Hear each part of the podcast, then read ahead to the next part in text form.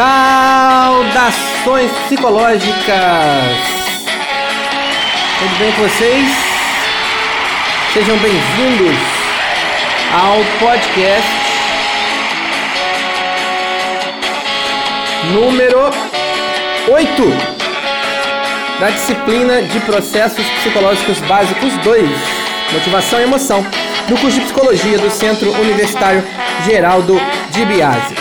Nesta, nesse podcast, nós vamos acompanhar algumas outras teorias principais sobre os fatores motivacionais, né? Algumas teorias além daquela principal que nós vimos, mais conhecida, do nosso querido Maslow, tá bom? Bom, então vamos ao que interessa.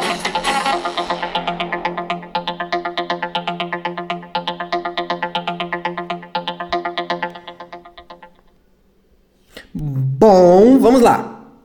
É, nós vamos ver algumas outras teorias. É, as, a primeira teoria que nós vamos ver é, são as teorias X e Y de MacGregor. É, então, eu vou ser bem breve, porque obviamente a explanação nós faremos na aula, isso é um resumo, tá? É, a teoria X de MacGregor. A teoria X diz o seguinte: o trabalho é em si mesmo desagradável para a maioria das pessoas. Nessa teoria, chamada por MacGregor de hipótese da mediocridade das massas, o MacGregor parte do pressuposto de que os trabalhadores é, possuem uma aversão natural às responsabilidades, ou melhor dizendo, às tarefas de trabalho. Né? E eles vão necessitar sempre de uma ordem de um superior para poder render no trabalho. E estas ordens vão ter que vir sempre acompanhadas de quê? De elogio, dinheiro, coação, de algum artifício, né, para gerar um desempenho maior. O MacGregor acreditava que as necessidades de ordem inferior dominavam as pessoas. Assim, as organizações precisavam colocar a ênfase de sua gestão na satisfação dos fatores higiênicos dos trabalhadores. Bom, então, quais são os princípios básicos do, da teoria do McGregor? Primeiro, um indivíduo comum em situações comuns evitará sempre que possível o trabalho. Segundo, alguns indivíduos só trabalham sob forte pressão. Eles precisam ser forçados, controlados e às vezes até ameaçados. Terceiro, o ser humano é preguiçoso e prefere ser mandado, tá? Vamos então à teoria Y de MacGregor.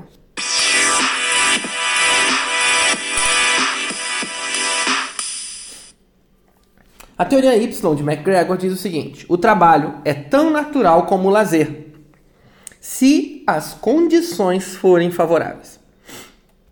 Nessa teoria, a coisa vai mudar um pouquinho. Os trabalhadores são encarados como pessoas altamente competentes, criativas, que gostam de fazer, sendo necessário que as empresas proporcionem meios para que elas possam dar o seu melhor. Então, MacGregor acreditava que as necessidades de ordem superior dominavam as pessoas nessa teoria. Então, na teoria X, as necessidades básicas dominavam as pessoas. Na teoria Y, as necessidades de ordem superior dominavam as pessoas. Quais são os princípios básicos? Primeiro, o esforço físico e mental é, no trabalho né, é tão natural quanto o empregado em momentos de lazer. Segundo, atingir os objetivos da organização vai estar ligado à recompensa e não a controle, como na teoria X.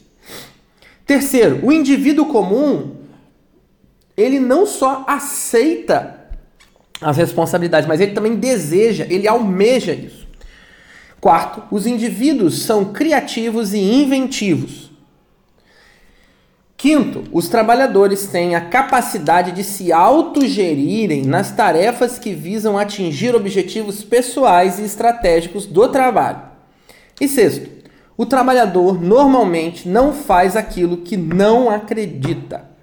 Então, assim, a gente pode perceber que a teoria X, o indivíduo é motivado pelo, pela lei do menor esforço, né? E que vai precisar de um acompanhamento rígido. E na teoria Y, as pessoas são motivadas pelo máximo esforço, né? É, demandando assim uma participação maior em decisões, tá? Vamos ver a teoria da motivação de Friedrich Herzberg.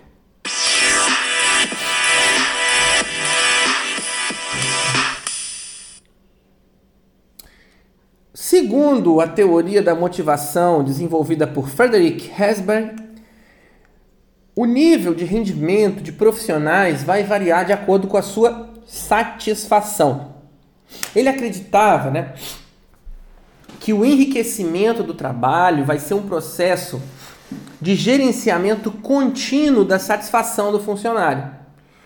É, ou seja, né, é, existem dois tipos de fatores responsáveis pela satisfação.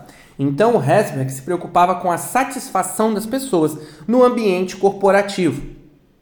Então, ele vai dizer que existem dois responsáveis: primeiro, motivadores e fatores higiênicos. Primeiro, fatores motivadores e depois, fatores higiênicos. Fatores higiênicos dizem respeito, obviamente, às condições físicas, à limpeza do ambiente, aos salários, aos benefícios, às políticas de organização, ao clima organizacional, à oportunidade que essa pessoa tem que crescer, tem para crescer. Já fatores motivacionais vão se referir exclusivamente ao cargo do funcionário, às tarefas que elas são desempenhadas, as tarefas que são inerentes àquele cargo e as tarefas complementares também daquele cargo. E vão implicar as situações de liberdade, né? É, utilização das habilidades pessoais, responsabilidade pelo trabalho, definição de metas e etc. Tá? Vamos para a próxima.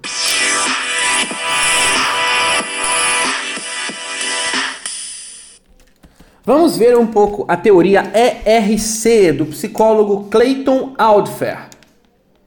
É, ele estudou a teoria do Maslow, né? E elaborou a teoria ERC, teoria da motivação ERC, que vai assinalar que a motivação vai ser entendida seguindo uma hierarquia de necessidades, assim como o Maslow. Mas ele não concordou com o Maslow em pontos básicos. Por quê? Porque ele vai possibilitar uma maior flexibilidade dessas necessidades. Ele percebia que muitas vezes essas necessidades subiam, desciam, mudavam, se alteravam, né? Então ele diminuiu o número de níveis para três, permitindo que, que as necessidades continuassem é, independente do indivíduo, tá bom? Então, basicamente é necessidade existencial, necessidade de relacionamento e necessidade de crescimento. Vamos ver cada uma delas.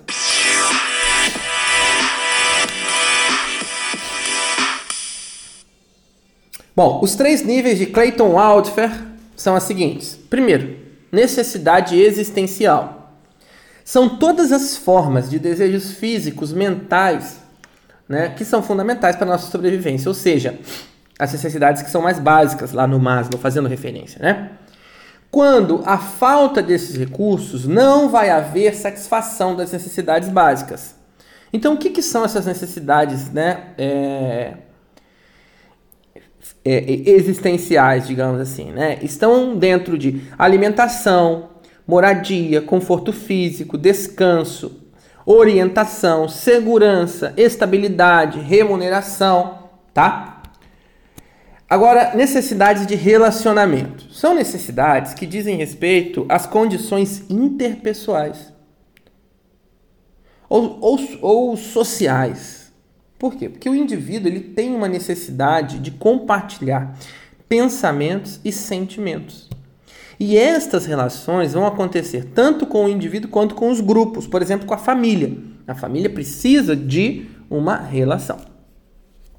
Então, é, vai ser relevante também o grau de mutualidade dessa relação, ou seja, eu gosto de você, você gosta de mim, nós nos gostamos e tal. Então, isso faz parte da necessidade de relacionamento, né? Então, o que está dentro da necessidade de relacionamento?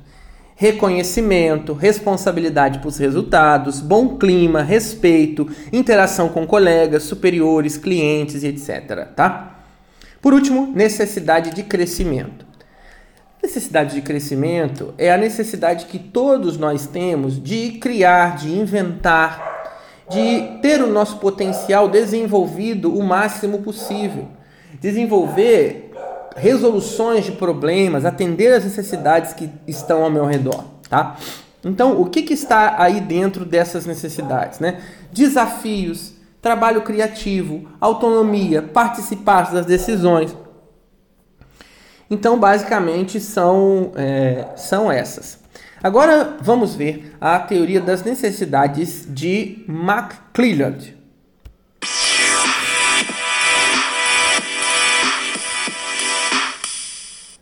Eu falando inglês é uma é terrível, mas vamos lá. McClelland. É a teoria das necessidades de McClelland. É, também vai, vai, vai ser conhecida como a teoria das três necessidades, teoria de necessidades motivacionais ou necessidades aprendidas.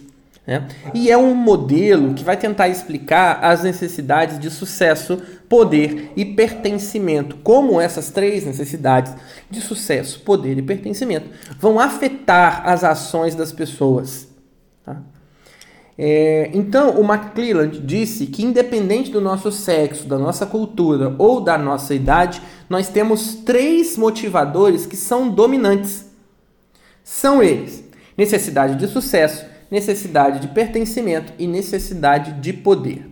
O que, que é a necessidade de sucesso? É, é uma inquietação para estabelecer e alcançar as metas que são desafiantes. Pessoas que têm essa necessidade de sucesso assumem riscos calculados para alcançar os seus objetivos. A segunda é, é a necessidade de pertencimento, tá? que vai se caracterizar por querer pertencer a algum grupo, se sentir participante, se sentir membro, né? E para essas pessoas vai prevalecer o sentido de colaboração. Além disso, essas pessoas não gostam de desafios com riscos muito altos. Elas desejam ser queridas, amadas. As pessoas têm de gostar delas. Tá? E terceiro, a necessidade de poder.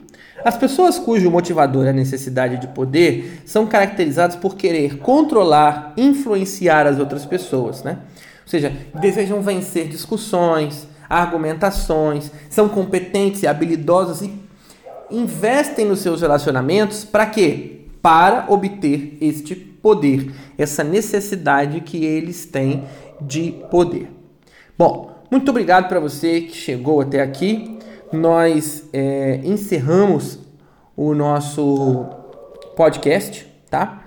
Nós nos vemos na aula amanhã. Qualquer dúvida, você pode me perguntar na aula. Por favor, escute esse podcast até o final, comunique seus amigos que ele já está disponível. Nos vemos amanhã. Nos vemos amanhã. Tchau.